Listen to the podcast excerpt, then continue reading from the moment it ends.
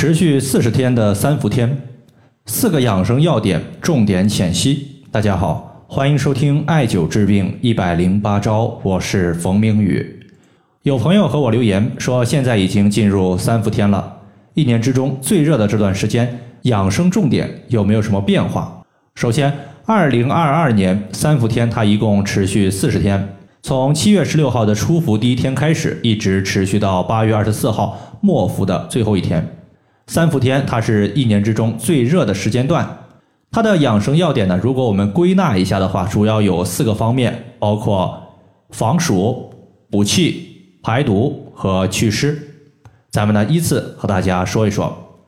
防暑其实就是预防中暑的意思，但是我们要注意，中暑它有阴阳之分。阳暑它就是真正意义上在高温环境下工作，出汗过多导致的。这时候呢，人会出现发烧、出汗、乏力。首选的方法就是补充水分，然后的话纳凉。推荐的药物是人丹。还有一个就是阴暑，它也叫做假中暑。比如说，我们长时间待在空调房里面，然后突然走出室外，接触到高温高热之后，你会发现这个大的温差，身体难以调节，导致散热困难，从而出现不舒服。或者说，当我们吃了大量的冷饮之后，它也会引发假中暑。比如说，伴随有头痛、发热、胸闷、恶心这些症状。这时候，我们推荐的药物叫做藿香正气水。大家一定要注意，藿香正气水虽然它是预防中暑的，但是它解决的问题叫做阴暑，不是阳暑，一定要区分开。第二个呢，咱们要说的是补气。因为三伏天的气温高，人体大量出汗，体内的正气它也会随着汗水往外排。这个时候呢，夏季有一个叫做“一夏无病三分虚”的说法。为什么虚？其实呢，就是正气有一部分流散了。所以，为了保证我们夏季不虚弱，在这里呢，我们需要补气。首推的中药叫做黄芪。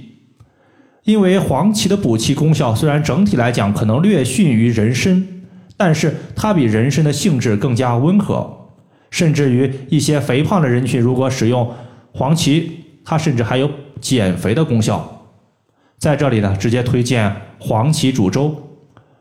由于黄芪它是不能直接食用的，就是不能拿来嚼嚼之后给吞服是不行的，所以黄芪我们一般是反复三次煮水，然后的话。把汁液滤出来进行煮粥，比如说我们取三十克的黄芪加十倍的清水，然后浸泡半个小时，连水煮开之后，中火煮三十分钟，然后把药液滤出，然后再加同等量的水煮十五分钟，再次滤出，最后呢第三次还是加同等的水再次煮十五分钟，最后呢把三次的一个水液加到一起。放入一百克的大米煮成稀饭就可以了，整体的一个补气效果非常不错。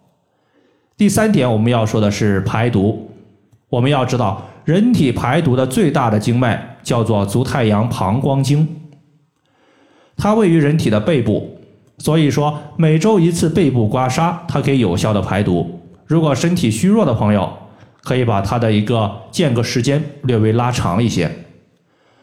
同时，足太阳膀胱经它在背部的颈椎下方，也就是大椎穴附近，它分成了两条支脉，一个是在脊柱旁开一点五寸，一个呢是在旁开四寸的地方。这两条支脉呢向下走，同时它们汇聚的点是在人体膝盖正后方的委中穴交汇。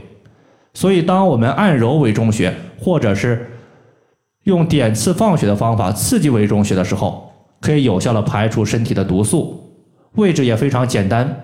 那么，在我们膝盖正后方这个地方叫做腘窝，腘窝横纹的二分之一处就是委中穴的所在。最后一点呢，咱们要说的就是祛湿。你会发现，三伏天温度非常高，会导致人体没有胃口，不想吃饭，这个其实就是典型的脾胃功能虚弱。而中医经常说，脾胃主运化，它运化的是食物，也包括水湿之气。所以，一旦脾胃虚弱，无法通过出汗、小便、大便把湿气排出体外，这时候湿气在体内积聚，就会导致湿气很重。那么想要祛湿，在这里我们说两个大穴位，一个叫做阴陵泉穴，另外一个叫做足三里穴。阴陵泉穴是脾经的合穴，足三里穴呢，它也是胃经上的大穴位，两者相互结合使用。阴陵泉穴健脾，足三里穴调胃，脾胃通调，自然呢湿气荡然无存。阴陵泉穴它是在我们的，就是先找到小腿内侧骨，从我们的。内踝所连接的骨头向上推，推到膝关节附近的时候，你发现这个骨头从下到上弯曲了。弯曲的地方你肯定推不动，那么推不动的地方就是阴陵泉。第二个穴位是足三里。首先我们屈膝成九十度，然后的话，在膝盖骨的外侧有一个凹陷，这个凹陷叫做犊鼻穴。从犊鼻穴往下量三寸就是足三里穴的所在。